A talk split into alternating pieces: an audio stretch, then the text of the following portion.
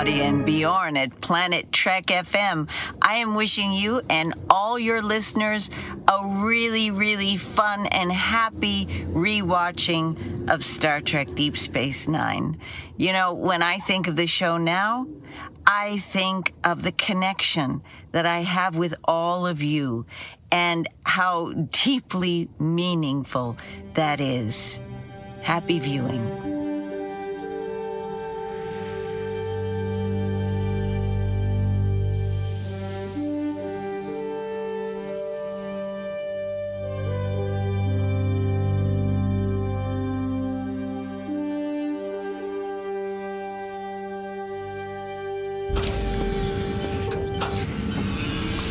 Moin Moin und herzlich willkommen zu einer neuen Ausgabe von Planet Trek FM, die ganze Welt von Star Trek mit mir, eurem Björn Sölter.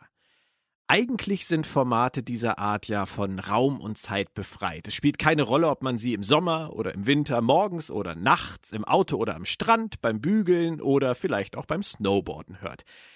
Heute jedoch Heute ist der 19. August 2021 und somit wäre es der 100. Geburtstag des Mannes gewesen, wegen dem wir überhaupt fast 55 Jahre nach dem Start von Star Trek diesen Podcast machen.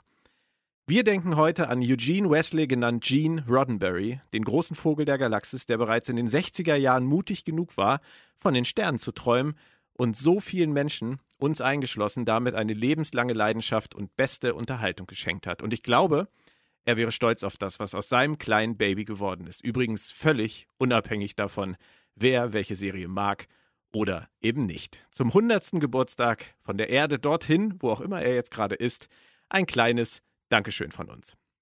Zurück in der Realität befinden wir uns auf der Zielgeraden unserer DS9 Re-Experience, zumindest was die erste Staffel angeht.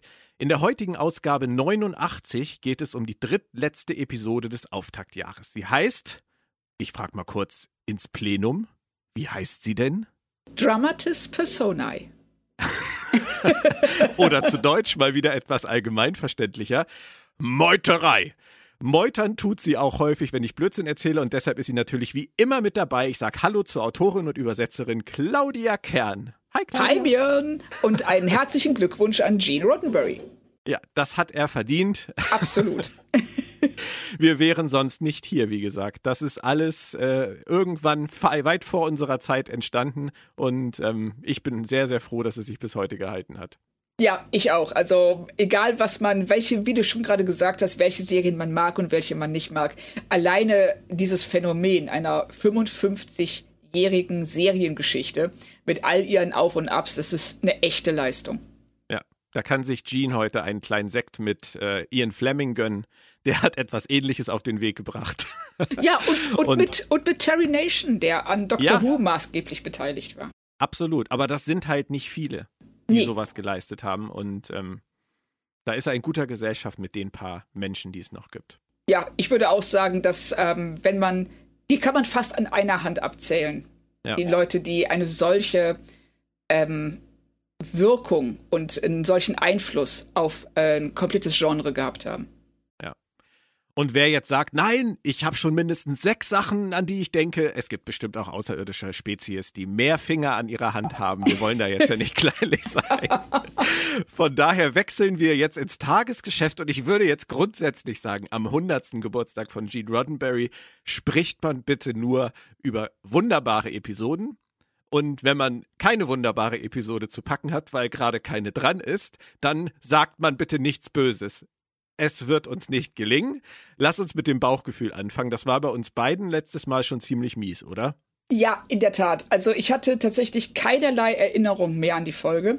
Aber als ich den Titel gehört habe und den ich ja jetzt auch korrekt aussprechen kann, nach einem kleinen YouTube-Lehrgang und ähm, Dramatis Personae, Meuterei. Meuterei, das ist wieder, das ist wieder so deutsche Synchro. Ja, ja äh, was sagen wir denn da? Pff, worum geht's? Ja, um eine Meuterei. Ja, alles, ja, alles klar, Meuterei. Also, das ist immer so auf die Zwölf. Ja, Casalla hätte ich auch schön gefunden, aber das Casalla. Casalla ist groß, ja. Teaser mich also, doch kurz. Achso, ja, bitte. Ja, also das Bauchgefühl war schlecht. Ja. Und dann teaser mich doch mal ganz kurz mit einem oder zwei Worten, aber nicht zu viel. Äh, hat sich's bestätigt oder nicht? Ja. Es, es ist ein sehr. Also, ich habe schon gerade überlegt, was soll ich jetzt sagen, aber ja. Wir lassen es dabei. Äh, ich habe tatsächlich auch ein paar positive Sachen anzumerken. Also, du scheinst äh, eher negativ gestimmt zu sein. Vielleicht kann ich dich ein bisschen bekehren. Hm. Bevor wir loslegen mit diesem Filetstück, äh, schauen wir doch bitte noch mal kurz auf die Fakten. Idee und Drehbuch. Und an dieser Stelle wird's für mich schon echt ein bisschen schmerzhaft. Stammen von Joe Minoski, der ein absoluter Favorit für mich unter den Track-Autoren ist. Es war seine erste von vier DS9-Arbeiten, aber man kennt ihn natürlich auch für die tolle TNG-Episode äh, wie zum Beispiel Clues, Beweise, Damok mit ganz dickem Ausrufezeichen oder den Zweiteiler Times Arrow, Gefahr aus dem 19. Jahrhundert. Aber halt bei TNG auch für echt schräge Sachen wie zum Beispiel Masks, der Komet oder Emergence, neue Intelligenz, das war die, wo die Enterprise ein Baby bekommt. Insgesamt war er bei Picard und Co. an 16 Episoden direkt beteiligt. Und später ging er rüber zu Voyager und lieferte da Ideen und Drehbücher zu satten 36 Episoden ab. Dabei grandiose Sachen wie die Zweiteiler Year of Hell, ein Jahr Hölle, Scorpion, Skorpion oder Equinox. Aber auch Einzelfolgen wie Living Witness, der Zeitzeuge, eine meiner absoluten Star Trek Lieblingsfolgen, Timeless, temporale Paradoxie, ähm, Blink of an Eye, es geschah in einem Augenblick oder Muse finde ich auch ganz großartig, die Muse. Und eine meiner absoluten Voyager-Lieblingsepisoden, viele können das immer nicht nachvollziehen, aber es ist so, 1159, 23.59 Uhr. Wer sich nicht erinnert, das ist die, wo Janeway an ihre Vorfahren denkt, die am Millennium Gate Bau beteiligt ist. Ich finde die Folge ganz, ganz toll. Aber auch bei Voyager Rohrkrepierer wie The Thaw, das Ultimatum, Darkling, Charaktermomente, Elemente oder, Gott bewahre, The Fight, der Fight mit Chakotay als Marquis Mauler im Delta-Quadranten, der in einem in einen Boxkampf in seiner Gedankenwelt verstrickt wird. Ganz, ganz schlimm. Also, vielleicht ist Streuung ein Thema bei Joe Minoski, aber er ist auf jeden Fall zu einigem fähig. Und mal sehen, wie das hier war. Er schrieb übrigens auch für Discovery eine einzige Episode in der ersten Staffel. Und jetzt kommen wir wieder zu Latein, Claudia. Lete, Lethi, Lies. Wie würdest du das aussprechen? Ja, genau Ohne so. YouTube-Schulung. ähm, äh, L-E-T-H-E, -E, ja? Ja. Lethy, Lethy. Hm. Eins von beiden. Ja. Müssen wir mit leben. Ähm, ich weiß es auch nicht besser. Mein Lateinunterricht ist auch schon eine Weile her. Ja. Auf jeden Fall hat Joe Minoski die Serie dann aber verlassen und ist heute bei The Orville aktiv. Wenn du jetzt mal diese ganze Aufzählung dir nimmst, die ich hier gebracht habe, Claudia, ähm, war dir das so bewusst, dass Joe Minoski so viel gemacht hat und so eine Streuung hatte oder wie schätzt du das ein? Mir war bewusst, dass er sehr viel gemacht hat, aber wow, das ist schon echt beeindruckend. Vor allen Dingen auch, ähm, ja, zwischen, also die Hochs und die Tiefs die sind ja echt immens. Und ähm, Masks ist zum Beispiel eine meiner tatsächlich Lieblings-TNG-Folgen, eben weil die so schräg ist. weißt du, was lustig ist? Was denn? Auch bei mir ist das so. Aber ich weiß, dass ungefähr 99,99 Prozent der Fans das komplett anders sehen. Ich weiß. Und deswegen ich weiß. tue ich es mir nicht an, die Folge im Kontext von ähm, Highlights zu nennen, weil dann sitzen alle zu Hause und sagen, was hat der geraucht? Ja, genau, das, das, das ist so der Punkt, wo du, äh, wenn man dann theoretisch so eine Art von Expertenruf hatte, in dem Moment, wo du sagst, also ich fand Mars richtig klasse, das war's. Ja, Claudia, das war's dann jetzt für uns ja, genau. beide. Okay, wir können jetzt einen Schluss machen für heute. Ne? Ja, nein, aber ich verstehe dich. Die ist wirklich so schräg. Ähm, deswegen fand ich sie halt auch schon toll. Ja, ich auch. Und deshalb, ähm, und man merkt dem Minoski, also nach dem, ähm, was du jetzt gerade an Folgentiteln genannt hast, an, dass er immer bemüht ist, Figuren an ihre Grenzen zu führen oder äh, andere Aspekte vom Leben an Bord oder von diesen Figuren zu zeigen. Year of Hell, abgesehen von dem katastrophalen Ende, ist das äh, ein ganz, ganz toller Zweiteiler.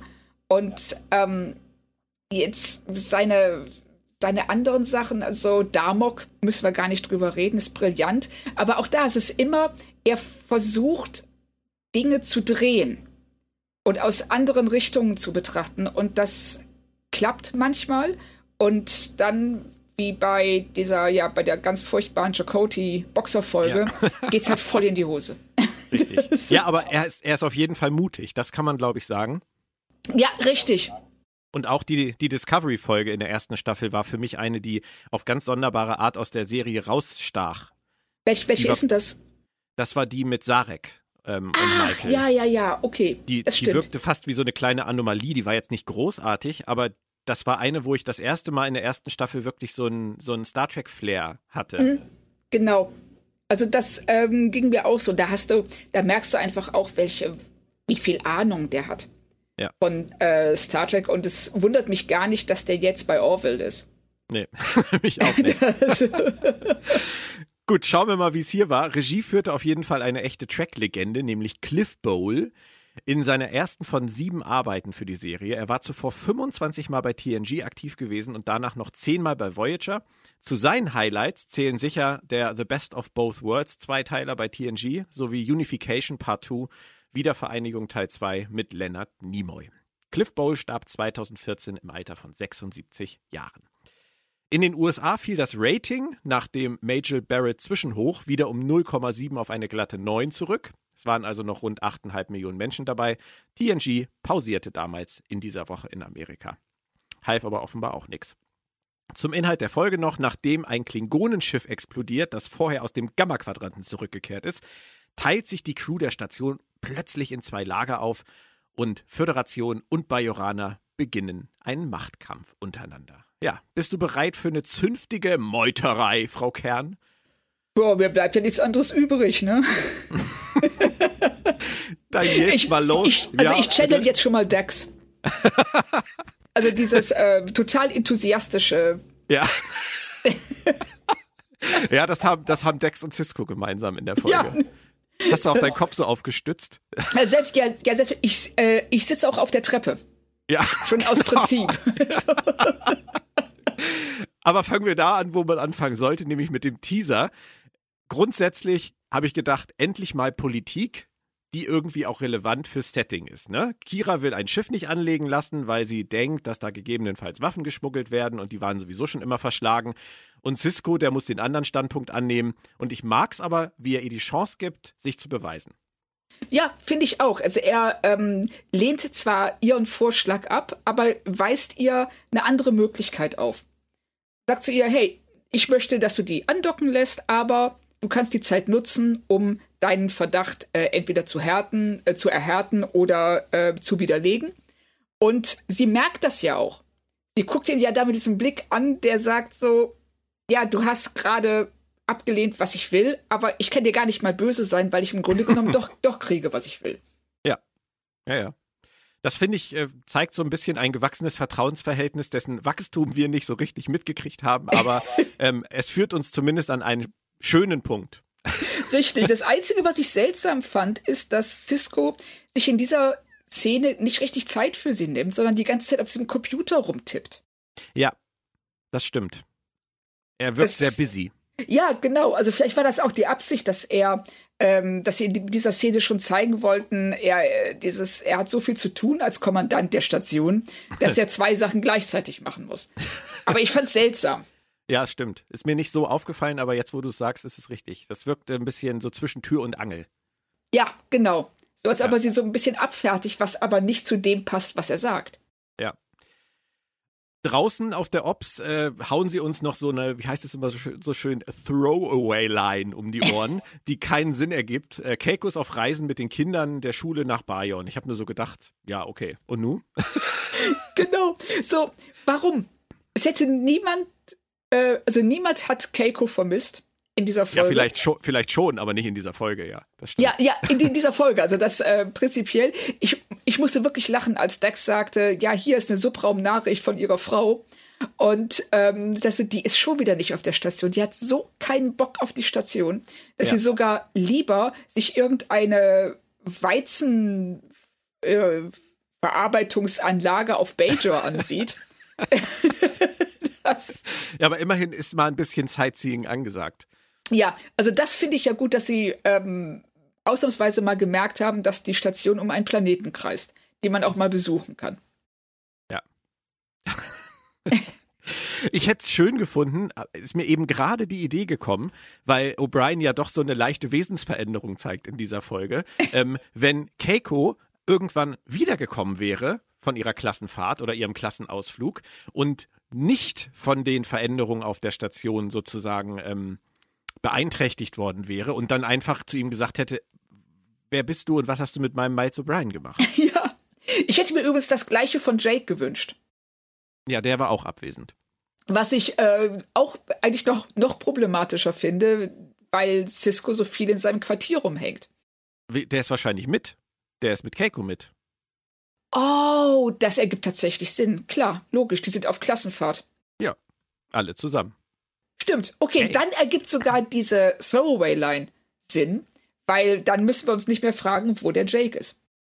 Ja, ich glaube aber nicht, dass sie uns das damit durch die Blume erklären wollten. Nein, ich glaube auch nicht. Ich äh, glaube es auch nicht, weil das hätten sie dann schon ein bisschen deutlicher hervorgehoben. Ja. Dass dann Cisco sagt, oh ja, Jake wird sich bestimmt freuen, sich das an. Aber es passiert noch etwas mehr im Teaser. Ähm, es kommt einer unserer beliebten Ding-Dong-Momente. Ein Klingonenschiff kommt an und explodiert direkt vor der Station.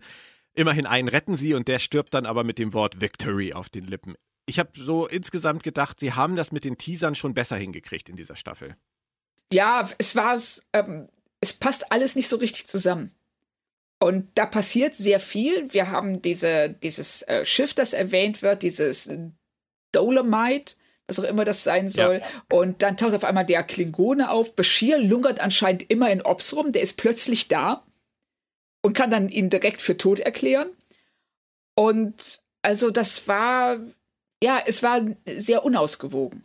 Hm. Ja, das ist so einer dieser Momente gewesen auf der Ops, äh, wie wir ihn später dann immer wieder kriegen, wenn die Defiant losfliegt. Ähm, Habe ich ja auch schon mehrfach angesprochen, dass immer alle, äh, alle hochrangigen Offiziere auf der Defiant sind und keiner mehr auf der Station. Genauso lungern hier halt auch alle aus allen Bereichen auf der Ops rum, obwohl ja, sie genau. eigentlich eigene Büros oder eine Krankenstation zu versorgen haben. Aber man muss halt seine Screentime kriegen, ne? Muss Richtig. realistisch sehen. Das, das ist so. Und wenn so viel auf Ops passiert, dann sind eben alle da oben. Nach der Gruppenrunde mit allen äh, wird anhand von Dex ja schon ziemlich schnell klar, dass sie entweder mächtig einen gezwitschert hat und mit einem in Tee zum Dienst gekommen ist oder dass etwas gar nicht stimmt. Bedüm. Genau, das war sehr subtil. Und, also im ersten Moment hat mir natürlich O'Brien leid, weil der wieder mit äh, Dex in Shuttle muss. Und es hat das letzte Mal ja nicht so gut funktioniert. Hm. Und äh, auch hier sind die Vorzeichen nicht die besten. Also sie sitzt da so verträumt und kichert vor sich hin. Und man hat den Eindruck, als wäre sie gar nicht so richtig bei der Sache. Ja. Und das ähm, soll uns dann schon wenig subtil andeuten, dass ähm, sich etwas verändert hat. Aber das finde ich wichtig, das müssen wir mal festhalten, weil auch wenn man das vielleicht so ein bisschen wegwischt, halte ich das für eine Entscheidung von wem auch immer, von Joe Minoski oder wem auch immer, der, wer das da reingeschrieben hat, die sehr diskutabel ist. Weil ähm, wir kommen dann ja zu dieser Szene mit Kira und Cisco. Und gerade hatten wir noch das Gefühl, sie haben sich eigentlich verstanden. Und jetzt geht Kira aber direkt gegen die Befehle von Cisco vor. Und ja. meine Frage an dich ist, bei solchen Folgen, wo irgendwie alle so nach und nach durchdrehen, ist ja auch immer irgendwie die Frage, wie weit man als Zuschauer bereit ist, das, was man sieht, zu glauben. Also als Realhandlung hinzunehmen, als wirklich eine Entwicklung, die innerhalb der Serie oder der Folge jetzt passiert. Und Kiras Verhalten hätten wir vermutlich geglaubt, weil sie immer mal wieder komische Tendenzen hatte in der ersten Staffel, aber durch diese Deckszene vorher ist es doch eigentlich völlig klar, dass auch Kira unter irgendeinem Einfluss steht. Ja, richtig. Das sehe ich auch so. Das, ich bin mir auch nicht sicher, ob das jetzt geschickt war oder ungeschickt. Weil, klar, wir, wir sehen Dex, die sich seltsam benimmt. Dann haben wir den Schnitt rüber zu Kira, die sich völlig irrational verhält. Cisco gegenüber, dass sie es erstmal hinter seinem Rücken machen will, dass sie ähm, ähm, etwas tun äh, oder sich etwas verweigert, was sie, dem sie vorher zugestimmt hat. Und äh, ich habe auch ihr Problem gar nicht verstanden. Wieso will sie das Schiff nicht andocken lassen? Sie kann doch all das, was sie tun will, tun, während das Schiff angedockt ist. Ja. Also das, das ist schon alles ganz seltsam und Cisco verhält sich hier noch sehr rational im Gegensatz zu später. Aber mhm. da merkt man schon, dass anscheinend die beiden Frauen ähm, jetzt in dieser Anfangsszene stärker betroffen sind als ihre männlichen Kollegen. Was auch immer Joe Minowski uns damit sagen will. Wahrscheinlich gar nichts. Denke ich nämlich auch. Ich habe mich halt wirklich gefragt, ob es clever ist, das so zu machen, weil sie dieses, was tut Kira da bloß, sofort auf so eine, woran liegt's und wie werden wir es rückgängig machen, Richtig. schieben. Richtig. Das, und das irgendwie äh, nach fünf Minuten. Ja, und das finde ich ist auch ähm, Timing, ist das Hauptproblem der Folge. Weil wir mhm. wissen jetzt schon, irgendwas ist hier nicht in Ordnung. Die verhalten sich irrational und das basiert auf irgendeinem fremden Einfluss. Das ist ja völlig klar.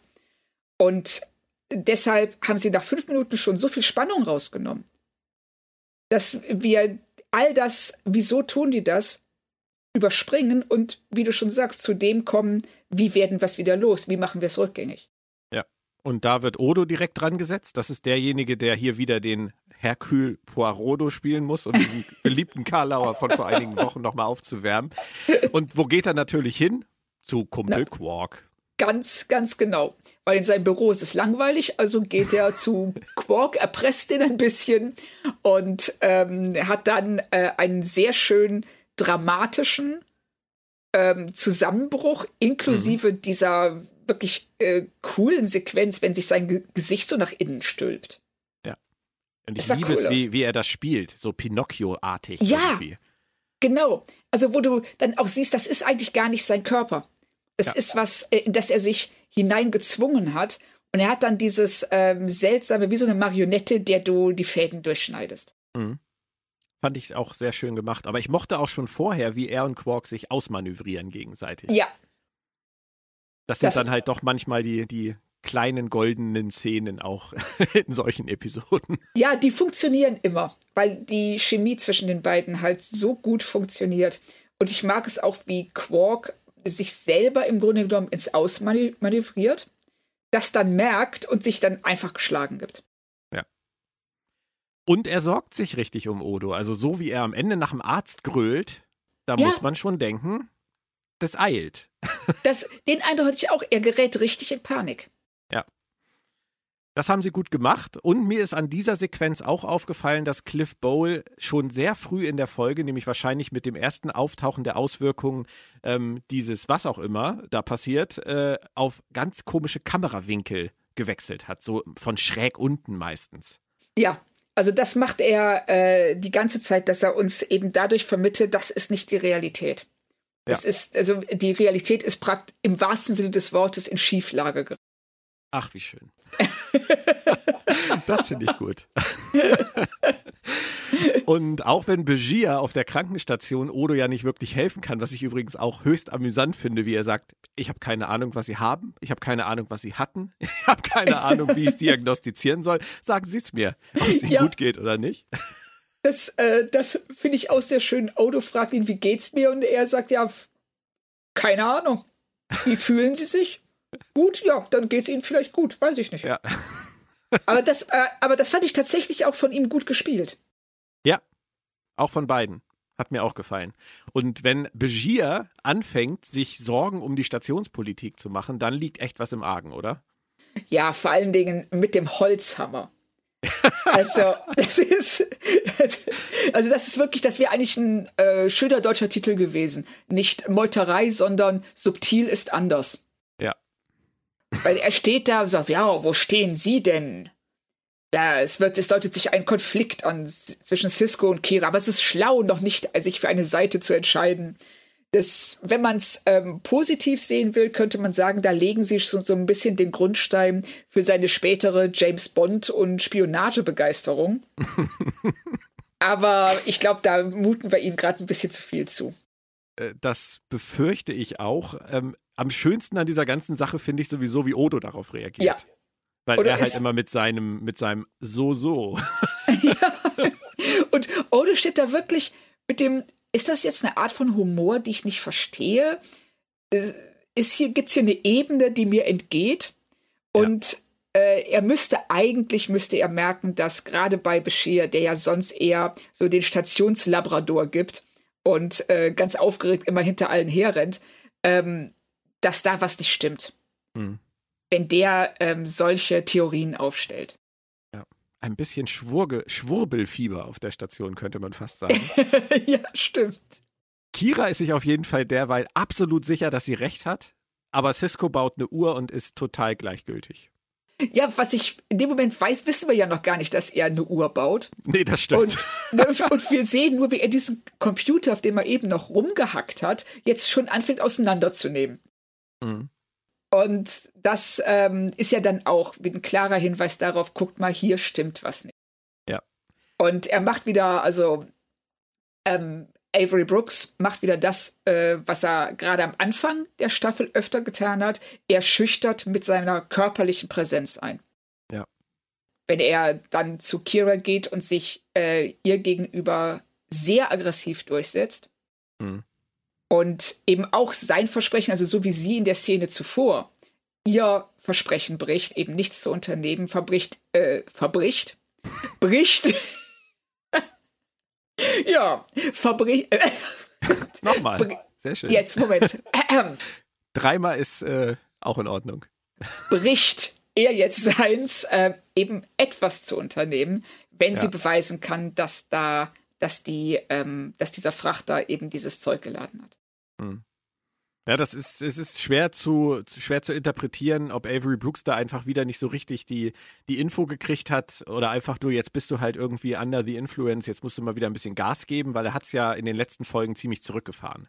Er hat es zurückgefahren und hier in der Folge gibt er aber alles. Ja, ja. ja, in der Folge, in der Folge dreht er nochmal noch mal richtig auf.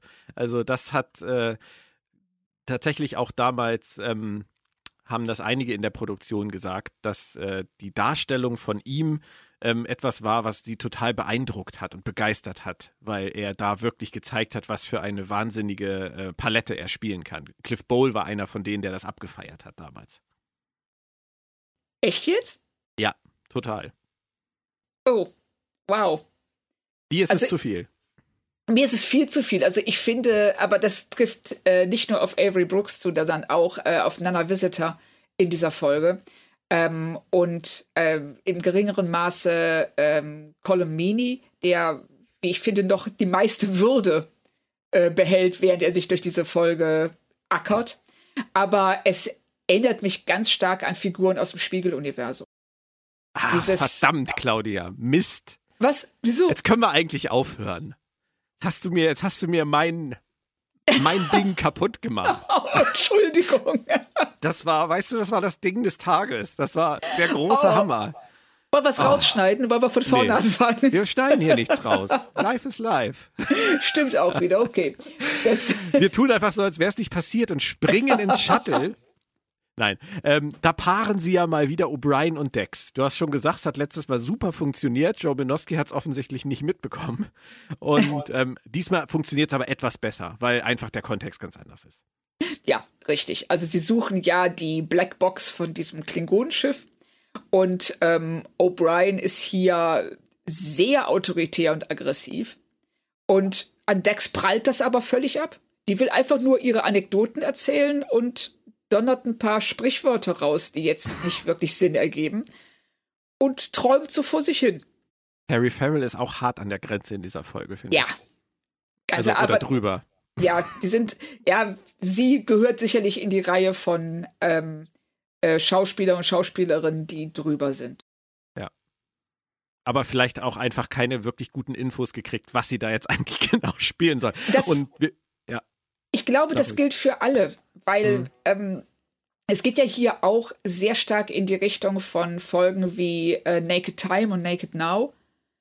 Ähm, aber was sie hier nicht tun, ist uns ganz klar zu machen, hey, das ist eine außerirdische Präsenz, die fährt einfach einen Charakterzug der Figuren hoch und die leben die jetzt in den nächsten 40 Minuten aus.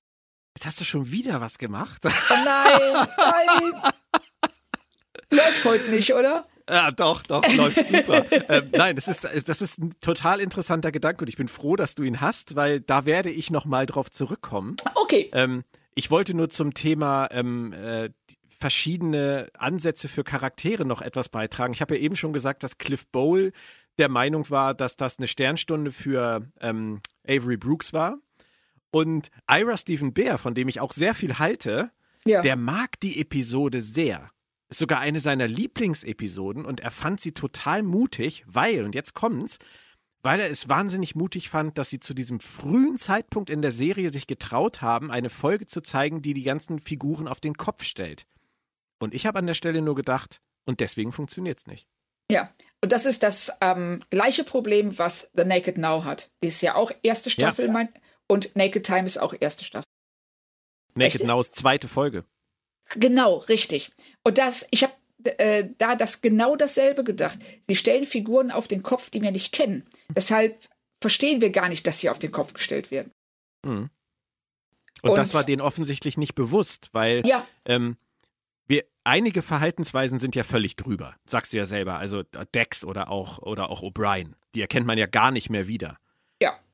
Aber Gut, bei Kira habe ich ja schon gesagt, hätte man vielleicht glauben können, dass sie einfach einen schlechten Tag hat. Hatte sie ein paar von in der Staffel. Richtig. Also, weil Kira neigt zu solchen Überreaktionen. Und, ähm, und Cisco neigte anfangs, also zu Beginn der Staffel, auch zu Überreaktionen oder Unterreaktionen. Also der, der schwankte ja ganz, ganz extrem in seinem Verhalten. Und bei O'Brien würde ich tatsächlich sagen, wenn wir seinen, ähm, seinen Charakterzug als sehr loyal und als Soldat überbetonen, dann kommt man schon irgendwie mit viel gutem Willen dahin, wo er ist. Aber mit, bei. Mit viel gutem Willen, ja. Ja, also wenn man sich wirklich ähm, den, die, die, die allerbesten Absichten unterstellt. Aber äh, jetzt sind wir schon an dem Punkt, äh, den, den ich später erst ansprechen wollte, aber es passt einfach zu gut. Ähm, ich finde diese, diesen Ansatz zu sagen, irgendein Teilbereich dieses Charakters wird überbetont. Du hast das richtig beobachtet, das ist, das, das ist überhaupt nicht die Frage. Aber jeder von uns hat so viele Nuancen in ganz verschiedenen Bereichen zu bieten. Und auch du und ich äh, könnten vielleicht, äh, was weiß ich, irgendwie eine jähzornige Ader haben, die man im Alltag gar nicht so merkt, die aber irgendwo ganz latent vielleicht da ist und vielleicht in einem Extremfall hervorkommen würde. Jetzt könnte jemand sagen, ha, dann betonen wir doch jetzt mal bei der Kern ihre jähzornige Ader. Die hat zwar noch nie jemand zu Gesicht bekommen, aber die ist da und machen sie jetzt jähzornig das ergibt einfach keinen Sinn. Es ergibt keinen Sinn, Sachen überzubetonen, die wir von diesen Figuren nicht kennen. Und ich sag's dir ganz ehrlich, auch wenn Dex ein paar Mal teilnahmslos wirkte auf mich in der ersten Staffel, ist das halt völlig übertrieben. Das, ich verstehe nicht, wo das herkommt. Nein, es ist komplett cartoonhaft und das, äh, deshalb musste ich auch so sehr an das Spiegeluniversum denken, weil die Figuren. Äh, ah, nein, ich habe schon wieder getan. ja. Äh, dieses, ähm, wir nehmen eine Sache, ob jetzt die Boshaftigkeit, ähm, Intriganz oder äh, wie in Decks Fall einfach dieses ähm, zerstreut, passiv verträumte und drehen den Lautstärkeregler auf 11. Ja. Und dadurch entstehen Karikaturen. Und diese Karikatur, also ich finde tatsächlich, Dex ist hier das ärmste Schwein der Folge. Ja, sehe ich auch so was sie mit ihr machen, also das, äh, ich kann verstehen, dass die Terry Farrell da gesessen hat, gesagt, was wollt ihr von mir? Was soll ich jetzt machen? Und sie soll ständig diese komischen Anekdoten erzählen, dann haut sie Sprichwörter raus und ist so, ja, also sie ist wirklich eine richtige Lachnummer. Und das ja. machen sie mit keiner anderen Figur. Das stimmt. Naja, Cisco ist schon auch echt drüber. Weit drüber. Ja, der ist der, drüber, aber er ist wenigstens, ähm, ähm, er ist nicht so, man hat, er, er hat doch irgendeine Art von Ziel. Ja, aber er wirkt halt schon, als hätte er komplett den Verstand verloren. Ja, ja, klar, der wirkt völlig irre. Ja. und das ist bei, bei O'Brien, das hast du halt genau richtig gesagt. Er ist Soldat und ähm, er hat viel auch erlebt und für ihn ist das natürlich auch klar, dass es immer wichtig ist, auch auf der richtigen Seite zu sein. Das kann ich alles total nachvollziehen. Und da kommt das bei ihm irgendwie her. diesen Zug kennen wir an ihm noch nicht, aber ähm, er bringt es tatsächlich, finde ich, würdevoll rüber und ich liebe das, wie er im Shuttle ähm, sagt, anyone who is against Cisco is against me. Das ist ja. halt so, das, das mehr, mehr ist nicht nötig gewesen. er ist komplett on fire für seine Seite, für seine Mission und eigentlich ist er ja auch der heimliche Anführer dieser ganzen Geschichte.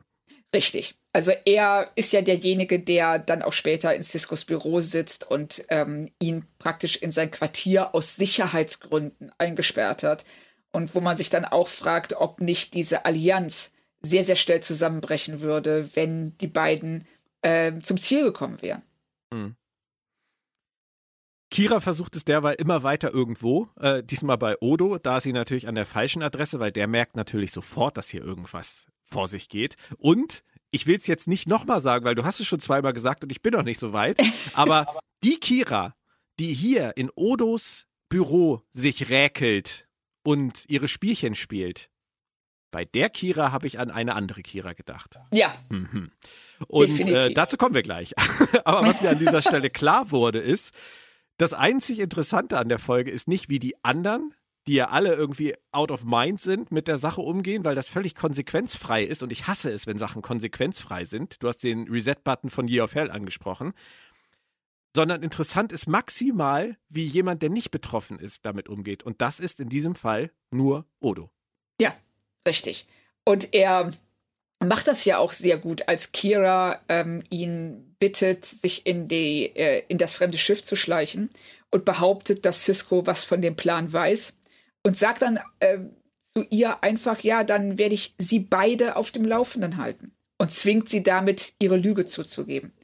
Also da er, er weiß ja mittlerweile, dass äh, irgendwas ganz gewaltig im Argen ist. Er weiß nicht, was es ist, aber er bemerkt, dass sich ähm, die äh, Offiziere in seiner Umgebung nicht so verhalten wie sonst. Und das verstört ihn auch so ein bisschen. Er werkelt trotzdem im Hintergrund. Ja, er bleibt im Hintergrund, er sieht sich das an, er ähm, setzt die Hinweise zusammen, er guckt, was passiert hier eigentlich. Ist es ein Konflikt, der lange geschwelt hat und jetzt auf einmal eskaliert? Oder ist es etwas, das durch eine Fremdeinwirkung entsteht? Und ich glaube, an dem Punkt ist er sich da noch nicht sicher aber das ist natürlich auch viel zu, viel zu irrelevant behandelt in der Folge, was er da macht. Also seine, seine Ermittlungen tauchen zwar immer wieder auf und wir sehen, dass er irgendwie dabei ist, sich damit zu beschäftigen, aber es steht halt nicht im Mittelpunkt und deswegen ist es halt auch nicht, ähm, sagen wir mal so, trägt es nicht ausreichend dazu bei, das Niveau der Folge zu heben. Richtig. Das ist, finde ich, auch so eine Sache, eine der verpassten Chancen dieser Folge. Und ähm, dadurch, dass wir ähm, jedem, also dass jeder der äh, Hauptfiguren ihre Szene haben muss, ist Odo gezwungen, praktisch so ein bisschen äh, Groundhog Day mäßig die gleiche Unterhaltung fünfmal zu führen. Genau. So kam mir das nämlich auch vor. Ja. Und genauso wabert es dann halt vor sich hin. Also was ich mochte, war zum Beispiel ähm, das Logbuch von O'Brien, weil mich das überrascht hat dass wir einen Logbucheintrag von O'Brien kriegen. Und das fand ich einfach eine, eine, süße kleine Idee, wo er das sagt, dass äh, überall ähm, dass überall Spies sind. Auf der, wie ist noch das deutsche Wort für Spione. Spies? Spione! ich sollte vielleicht die Folgen auch mal auf Deutsch gucken, irgendwann wieder. Oder wir machen einfach den Podcast auf Englisch. Ja, genau, machen wir es einfach. vielleicht auch kein Vergnügen, aber okay. Ähm, das fand ich auf jeden Fall total witzig, weil das irgendwie so aus dem Nichts kam. Und ähm, dann kommt diese Szene auf der Ops, wo Cisco da mit seinem aufgestützten Arm völlig desinteressiert in der Gegend rumsitzt, Dex wieder losschwafeln will und auch hier wieder von Cisco unterbrochen wird, der einfach nur sagt, ja gut, ich bin da mal weg. Das ist nett, oder? Aber es ist nicht mehr. Nein, es ist wirklich nett. Und ähm, dass äh, dieser ähm, Gag im Grunde genommen, dass Cisco auf der, auf der Treppe sitzt und die ähm, und die Hand, den Kopf aufstützt und die und Dex, die da so, oh ja, die Suche ist ihre eigene Belohnung und dann auch den entsprechenden Blick von Kira dafür äh, kassiert. und das sind, und das ist eigentlich, wird das nur dargestellt, damit Odo merkt, okay, es ist definitiv was im Busch. Er ja. steht ja da, er sieht sich um und denkt, was denn hier los? Mhm. Ja, und wo wir das jetzt alles, diese ganzen Teile mal so in Position gebracht haben, müssen wir uns dann jetzt mal fragen, was hier genau der Plan der Autoren war. Also ich würde es gerne mal aufarbeiten und bewerten und ich würde dich einfach mal an die Tafel bitten, Claudia. Du Oh kannst ja mal mitschreiben. Das magst du ja so gerne. Nein, aber ernsthaft. Ähm, Kira. Fangen wir mit Kira an. Die fängt ja, die ist ja auch die erste, die befallen ist davon. Sie wird irgendwie verschwörerisch, hinterlistig, zickig. Das passt, oder? Ja, das passt irgendwie. Und sie ähm, versucht Odo zu verführen. Mit ihrem, also wie sie sich äh, in seinem Sessel räkelt und äh, wie so eine ähm, Striptease-Tänzerin sich an der Tür ähm, dreht. Und also es ist ganz, ganz seltsam, weil sie kennt Odo seit Jahren. Sie weiß, dass er wirklich nicht dafür empfänglich ist. Ja, aber die beiden werden ja später nochmal was miteinander anfangen. Von daher könnte man ja auch sagen, dass das irgendwie latent immer schon da war. Gut, okay, da würde ich gar nicht mal komplett, ähm, das, das würde ich nicht komplett ablehnen. Aber da haben sie zumindest Verhaltensweisen von Kira aus der ersten Staffel genommen, die wir schon kennen und haben die verstärkt. Ja, Kann man das sagen. würde ich, ich würde das auch so sagen, ja. Bei O'Brien haben wir schon gesagt, er als Soldat, das ergibt irgendwie Sinn. Er ist, er ist obrigkeitstreu, er ist auch manchmal ein kleiner Arschkriecher, das haben wir auch schon mal thematisiert, dass Ich- jeder Captain immer der Beste ist, mit dem er zusammengearbeitet hat. Ich wollte gerade sagen, er sagt es, ich glaube, zu drei verschiedenen Captains. also, Also auch das passt, diese Machtgeilheit, die passt nicht so ganz, finde ich. nein, das sehe ich auch gar nicht. Also er ist, ähm, er ist die, eine sehr zufriedene Nummer zwei. Er will nicht die Nummer eins werden. Hm. Und ähm, das, was mich bei ihm auch stört in dieser Folge, ist, ähm, ich sehe diese Aggression, wirklich ähm, sehr, also brutale Aggression bei ihm auch nicht. Ja. Also die Nee, ich- Loyalität, ja, Ich auch überhaupt nicht. Also das haben sie dazu gedichtet. ja, Dex haben wir schon gesagt, sie wird auf jeden Fall langweilig, müde, irgendwie schwafelig, verträumt, hast du das noch genannt. Das sind alles Dinge, die ich nicht wirklich mit Jadzia Dex in Verbindung bringe. Überhaupt nicht. Also sie wird ja gerade jetzt, ähm, wenn man ihr dann die Gelegenheit dazu gibt und sie nicht aus Plotgründen zwingt, völlig passiv in der Ecke zu setzen, äh, zu sitzen, ist sie ja eine Figur, die immer Ideen anbietet, die ähm, ähm, äh, intelligent und ähm, die intelligentesten scharfen Verstand hat, die sich einmischt, die mitmacht. Also warum sie hier so runterfahren, ist mir überhaupt nicht klar. Und das gleiche gilt für Begier. Ich hätte auch nie gedacht, dass der sich für Politik interessiert. Nein. Also bei Bashir hätte ich es eher verstanden, wenn er ähm, äh, statt dieser ähm, Intrigenspinnen versucht hätte, sich aus allem rauszuhalten oder einfach sagt so, hey, ich bin hier nur der Arzt. Ich habe keine Ahnung von irgendwas. so. Er macht es ja auch nicht besonders clever, das kommt ja Nein, noch dazu. aber das trifft ja tatsächlich auf alle zu. Also die sind, äh, also wenn ich, wenn solche, wenn diese Aliens, um die es hier ja geht, wenn das bei denen als intrigant und manipulativ durchgeht, dann ist es kein Wunder, dass die ausgestorben sind. also, das, Da ist auch was dran. also Machiavelli ist das nicht, was da läuft. Und bei Cisco habe ich mich noch gefragt, dass der so bereitwillig seinen Posten räumt, sein Büro räumt und sich dieser Uhr widmet. Wollen Sie uns damit sagen, dass er den Posten eigentlich gar nicht will, dass er immer noch nicht wirklich angekommen ist, dass er gar keinen Bock auf so ein Kommando hat? Das habe ich mich auch gefragt. Es ist, ähm, er macht ja, also dass er diese Uhr baut. Es ist ja etwas, das äh, eine enorm präzise Arbeit verlangt und ähm, eine sehr kontrollierte Herangehensweise. Du hast deine einzelnen Teile, die musst du richtig zusammensetzen und dann hast du am Ende etwas, das dir ebenso präzise sagt, wie viel Uhr es ist. Also dich genau ortet. Also es äh, sagt dir, das ist dein Platz in der Zeitlinie momentan.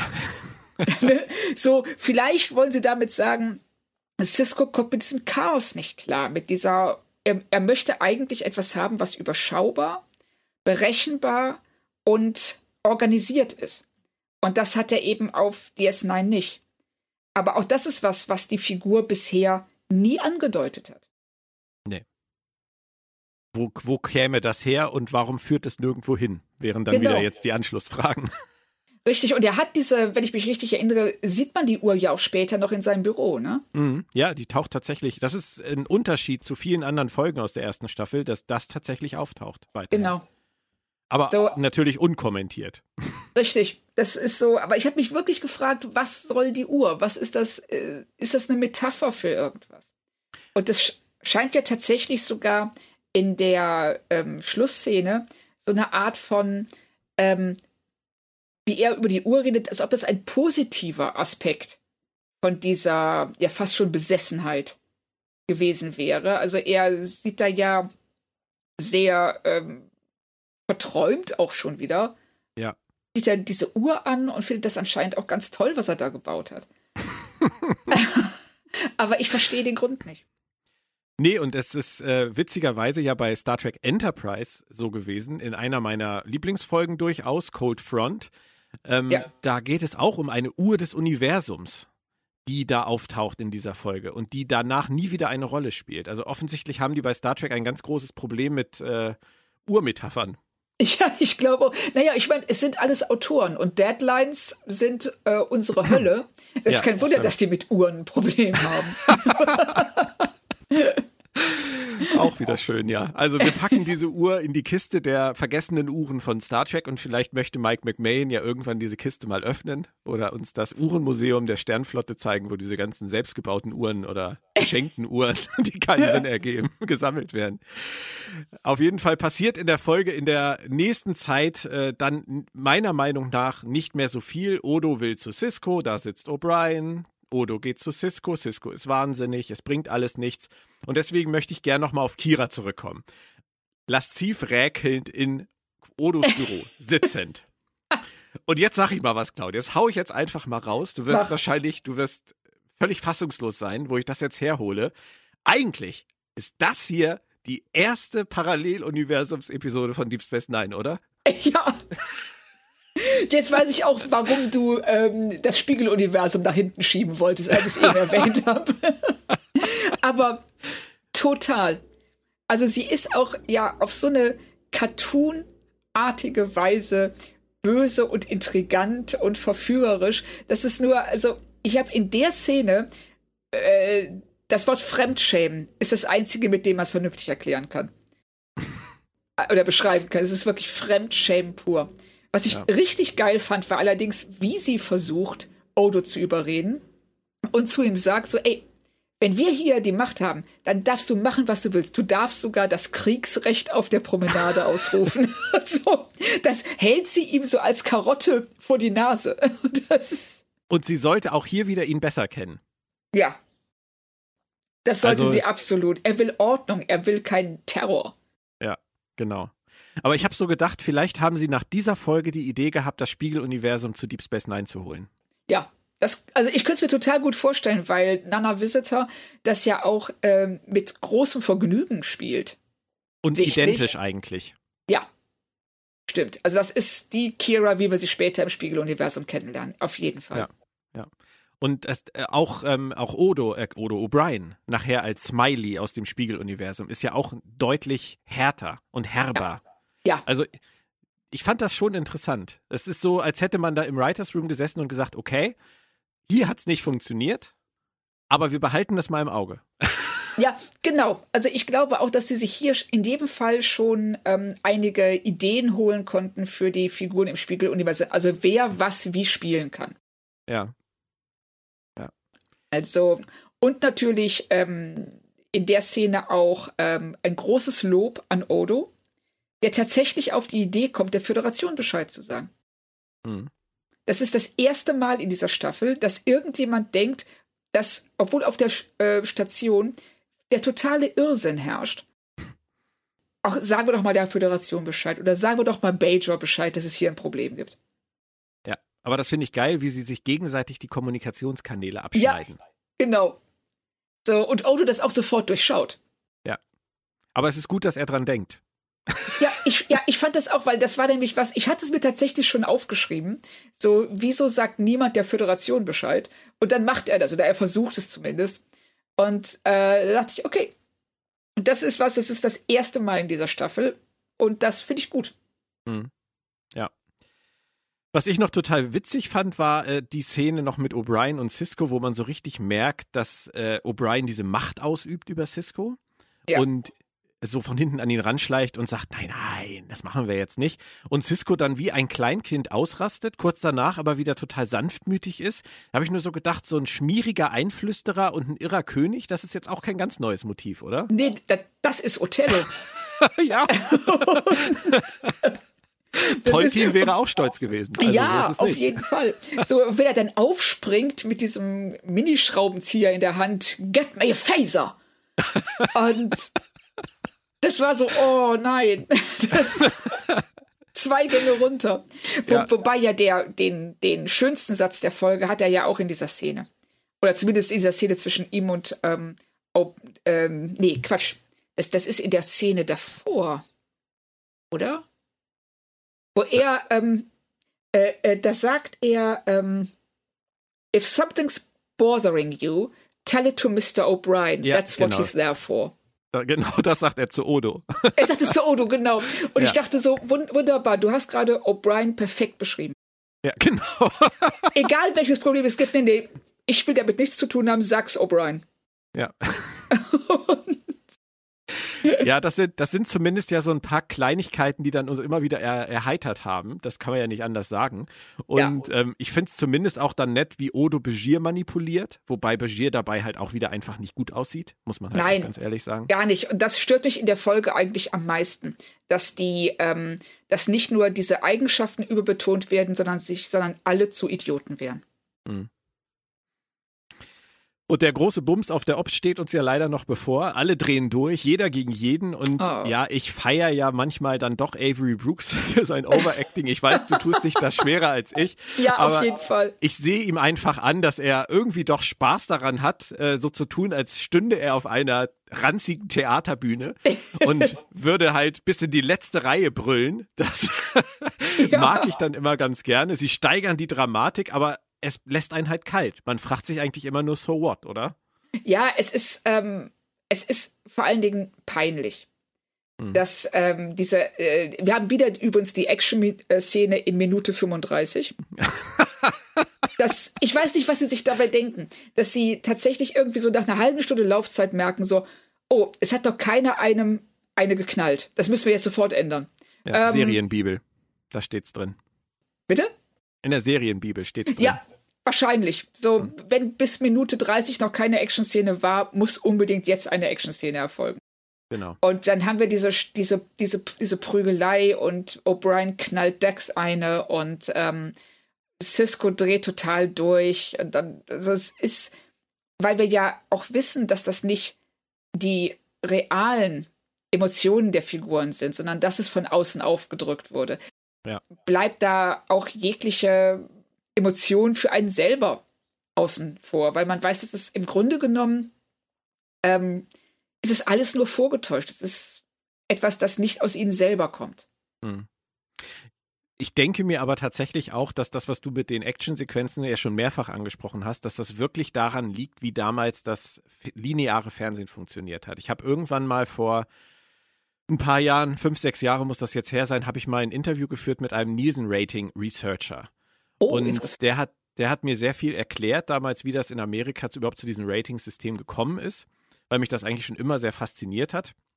Es hat mich auch eigentlich nur desillusioniert, dieses Interview, muss ich ehrlich sagen, weil ich habe mich früher mal sehr viel mit, mit Ratings befasst, habe dann äh, anhand dieses, dieses Menschen festgestellt, dass ich es hätte lassen sollen.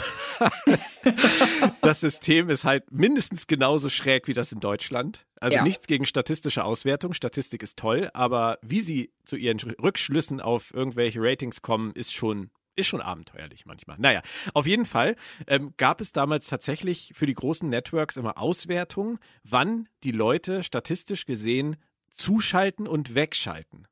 Und je nachdem, wann die zuschalten und wegschalten, musst du an diesen Punkten etwas Besonderes bringen. Weil wenn du weißt, dass erst in Minute vier die meisten Leute einschalten, muss in Minute vier etwas passieren. Da darf nicht gerade der Vorspann dudeln. Und wenn du weißt, dass in Minute 30 bis 35 die meisten Leute ausschalten, da muss die Actionsequenz hin. Oh, okay, das ergibt total Sinn. Es ist, ich kann verstehen, was du mit desillusionierend meinst. In dem Zusammenhang, weil da Serien in ein Korsett gezwungen werden, um ja. etwas zu ähm, erreichen, was man nachher nicht mal korrekt messen kann. Richtig, genau. Da wird ein Korsett gebaut anhand von solchen Dingen, die dann die Kreativen, die eigentlich eine gute Serie schreiben sollen, umsetzen müssen. Und äh, ja. daran dann natürlich aber auch scheitern müssen, weil es jeder Form von, wie baue ich eine spannende Handlung auf, widerspricht. Ja, wenn ich richtig. in einer gewissen Minute etwas ganz Bestimmtes tun muss. Genau, ja. ich muss dann das und das haben, weil sonst schalten vielleicht zwei Zuschauer weg. Mhm.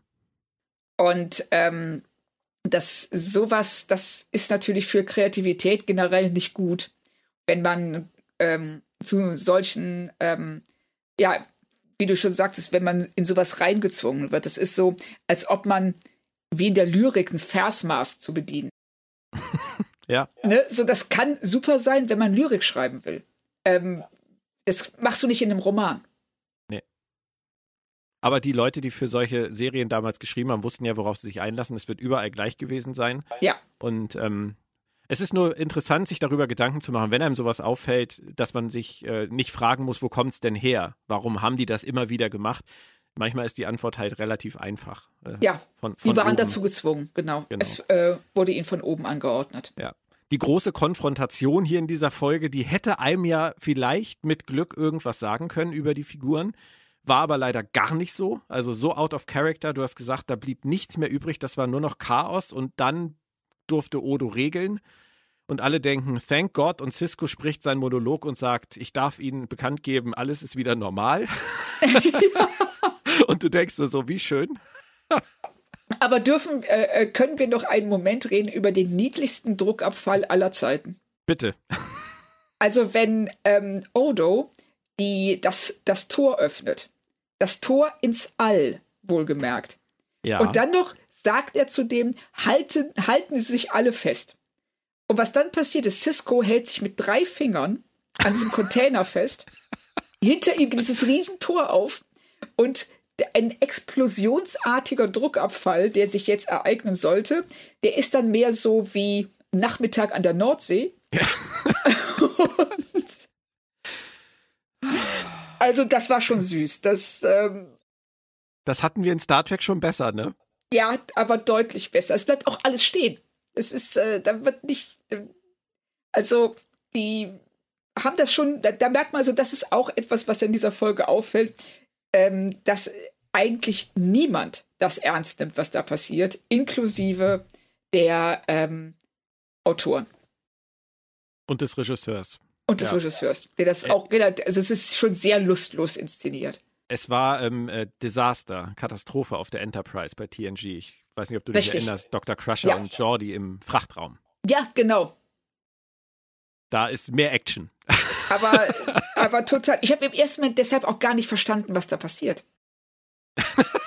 nee, ja, es ist halt, ist halt alles ein bisschen, ja, es ist halt so Business as usual. Ja, ne? genau.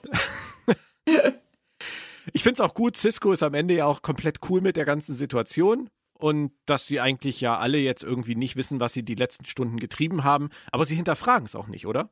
Nein, es wird einfach so hingenommen, dass diese Aliens ähm, sie übernommen haben. Ich verstehe doch immer nicht, wa warum die Aliens das gemacht haben oder was diese Telepathie-Matrix da auslösen sollte. Also haben sie jetzt, ähm, also ich hätte es tatsächlich interessanter gefunden wie bei Mask, wenn sie ähm, gewisse Rollen gespielt hätten. Ja. Aber das machen sie ja nicht. Das äh, ist einfach nur ähm, Unfug. Aber es ist Ohne witzig, dass du Masks jetzt nochmal erwähnst, weil als Menoski-Show, muss man ja sagen, hat er im Prinzip etwas Ähnliches hier gemacht. Richtig. Er hat ihnen Einfach Rollen gegeben, die eigentlich gar nicht zu ihnen passen. Ja. Und das funktioniert bei Masks meiner Meinung nach ähm, wirklich gut. Also es, es kommt was sehr Interessantes dabei raus.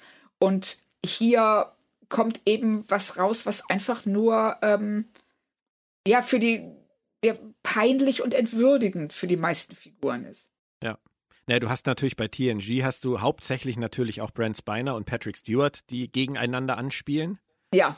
Das ist schon noch ein anderer Level. Das ist ein anderes ohne, Niveau. Ohne jemandem zu nahe treten zu wollen. Ähm, aber das ist schon was anderes. Damals auch vor allem Ende TNG, siebte Staffel, alles gewachsen und ähm, das, das ging schon. Ja. Aber Masks ist übrigens jetzt, wo ich nochmal so drüber nachdenke, ist eigentlich eine ganz, ganz tolle Vorlage für Lower Decks.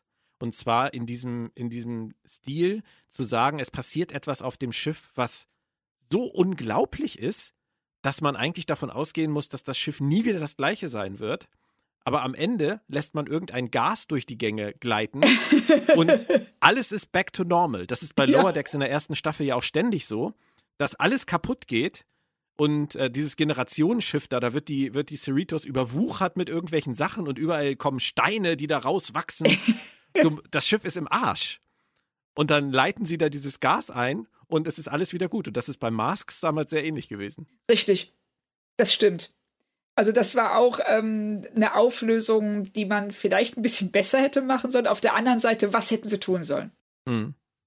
Also sie hat sich da auch so ein bisschen in die, äh, in der Ecke geschrieben. Ja.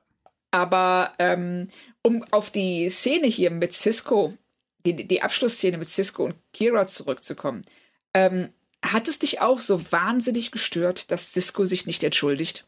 Wofür? Also Sherlock hat's gestört. ja, groß. du meinst, weil sie sich entschuldigt? Sie entschuldigt sich, sagt so, sie kann ja nichts dafür, aber sie entschuldigt sich und sagt so, ey, tut mir echt leid, ne, ist blöd gelaufen. Und dann sagt er, ja, das ist eine, ähm, du hast versucht zu meutern, aber ausnahmsweise dieses eine Mal lasse ich das durchgehen. Und ich habe zu ihm gedacht, was fällt dir ein? Ja, stimmt. Du warst kein bisschen ja, besser. Stimmt. Bin ich nicht so drüber gefallen, aber es ist schon, es ist schon ziemlich also. Ist, ja, ist mir total aufgestoßen, dass er in diesem Moment nicht sagt, ähm, hey, wir waren alle besessen von diesen Außerirdischen und äh, wir haben alle Dinge getan, die uns peinlich sind. Und niemand muss sich dafür entschuldigen. Stimmt. Also auch am Ende nicht konsequent zu Ende gedacht. Nein, überhaupt nicht. Und das, ähm, also es hat, äh, äh, ich habe tatsächlich über die Szene hier nur in meine Notizen geschrieben, what the fuck.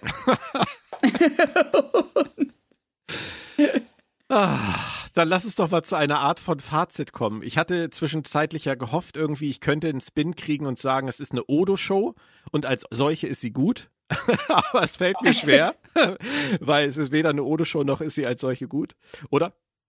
Ja, ich ähm, hatte eine Weile lang die gleiche Hoffnung, dass wenn man sich auf Odo konzentriert und das eben als Odos ähm, Reise durch äh, eine Station des Irrsinns betrachtet, die er dann am Ende auflöst, indem er sich auf das Spiel einlässt, ohne selbst betroffen zu sein.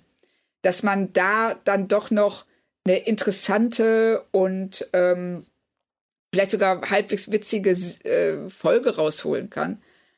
Aber leider dadurch, dass er gezwungen wird, sich ständig dasselbe anzuhören und dasselbe zu sagen, hast du eine Folge, die, wie ich finde, leider die langweiligste der ganzen Staffel ist. Ja. Dann hatte ich gehofft, sagen zu dürfen, ist doch cool, wie alle durchdrehen und das nice spielen. Hat auch nicht funktioniert, oder? Nee.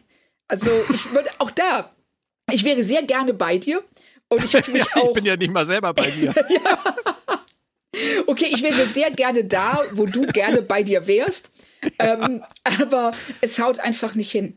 Es geht zu viel schief, es ist ähm, so inkonsistent. Und ähm, ähm ja, wahllos. Also beliebig ist, glaube ich, das richtige Wort. Oh, jetzt wird es immer schlimmer. Aber es ist vor allem auch eigentlich fast ein Remake von If Wishes Were Horses. Ja, und da Nur hat anders. mir, ja, und da hat mir If Wishes Were Horses tatsächlich besser gefallen als das. Genau, da war, hatten wir eine Alien-Spezies, die wenigstens irgendwie eine Agenda hatte. Ja. Über die wir auch zu wenig erfahren haben, aber zumindest war sie vorhanden.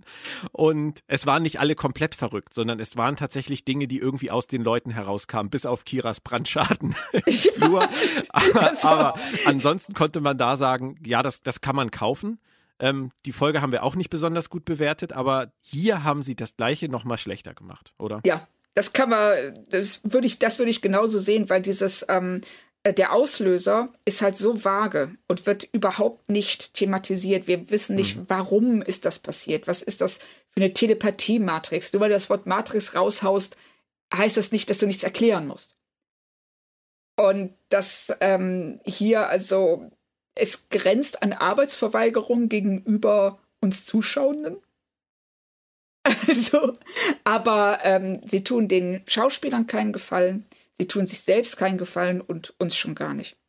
Ira Stephen Bear hat ja auch mal irgendwann gesagt, dass sie gerade so Mitte, Ende der Staffel Probleme hatten, die Drehbücher vollzukriegen, also die Drehbuchslots vollzukriegen. Ähm, hat man sicherlich auch gemerkt, auch ja. an Folgen wie diesen. Heutzutage ist es ein bisschen anders, weniger Folgen. Das Problem ist trotzdem nicht gänzlich verschwunden, würde ich mal sagen.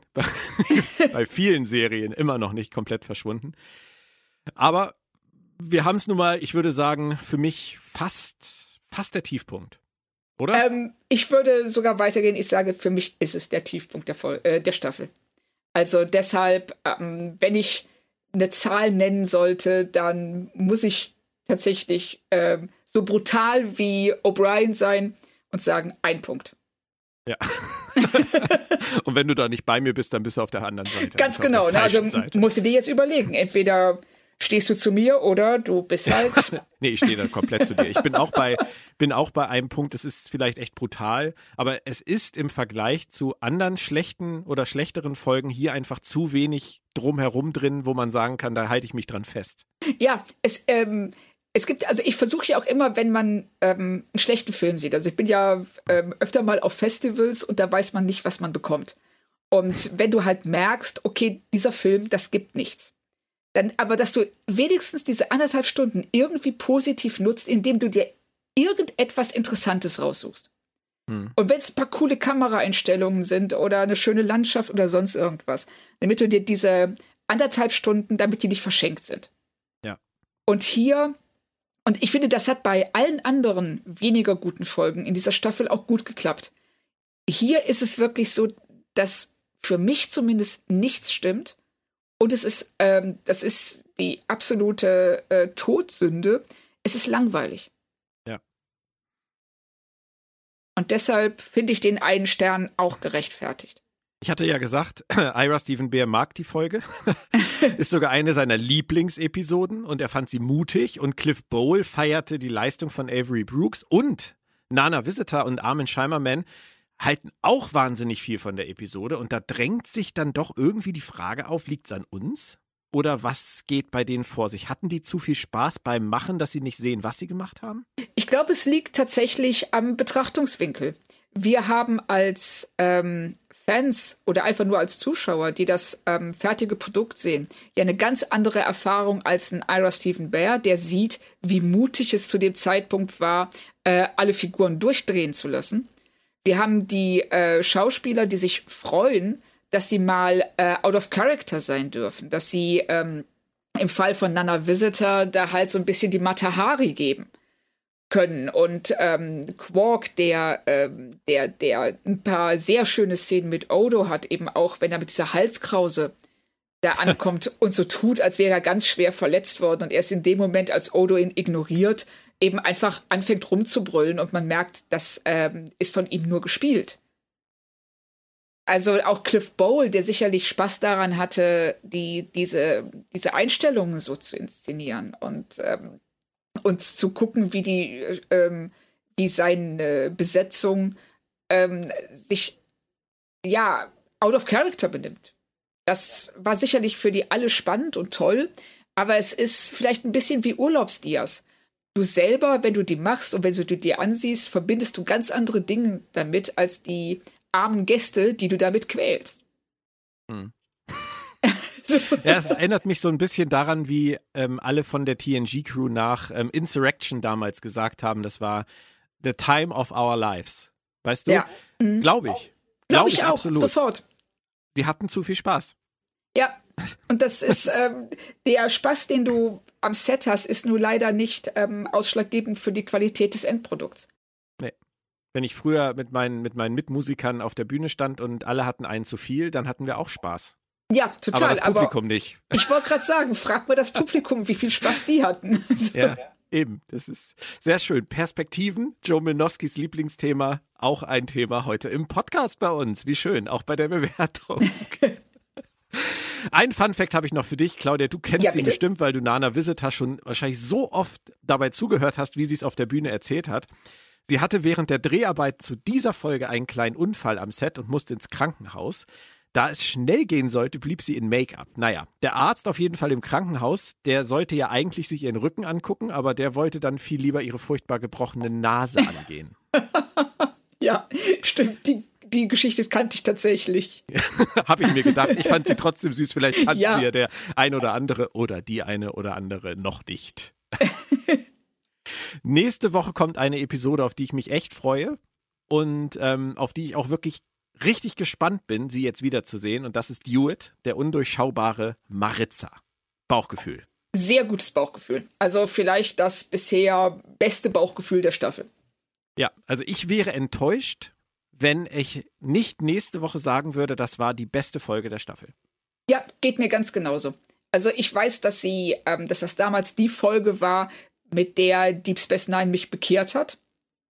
Okay. Und ähm, also ich war vorher halt wirklich sehr unsicher, ob das funktionieren kann und ich fand die Folge phänomenal. Und ich bin sehr gespannt, wie das heute, wo man ja solche Sachen auch schon öfter gesehen hat, Richtig. wie die heute wirkt. Wobei man das immer ein bisschen ausblenden muss. Ja, richtig, genau. Aber kannst du natürlich nicht komplett ausblenden, weil ja, kannst, kannst deine Seherfahrungen prägen ja, was du ja, wie du was hä, ja siehst. Also. Genau. ja. so. ja, es ist, ist eine Menge dazugekommen in den letzten 30 Jahren. Das ist keine Frage. Ja, und eben auch Sachen mit ambivalenten Figuren. Ja. Da kann man dann immer noch mal zurückblicken und, und sagen, ja, das hat damals wohl angefangen. Ja, da war genau. Deep Space also, Nine eine der Serien, die damit angefangen hat. Ja, ich bin wirklich sehr, sehr gespannt, vor allen Dingen auch, wie ähm, Nana Visitor das schauspielerisch bewältigt. Also in meiner Erinnerung hat sie super gemacht. Ja. Warten wir es wie immer fröhlich ab. genau. Für heute genug gemeutert. Äh, es hat Spaß gemacht. Vielen Dank. Ja, das, ich kann das zurücknehmen. Es hat mehr Spaß gemacht als die Folge. Ja, das ist, äh, das ist schön, wenn das so ist. Auch für uns. Denn es sind nicht nur 45 Minuten gucken und vielleicht noch äh, vorbereiten, sondern es sind auch jetzt schon wieder 70 Minuten drüber sprechen. Und äh, die sollen ja auch irgendwas zurückgeben im Zweifelsfall. Das wäre ja stimmt. ganz nett. Ihr alle da draußen, wir kommen schon Anfang der Woche wieder, wenn die USS Cerritos wieder fliegt. Und äh, freuen uns dann natürlich auch auf kommenden Donnerstag mit den Niners. Bleibt uns so zahlreich gewogen wie bisher und bis nächste Woche. Wir sagen Tschö. Tschö.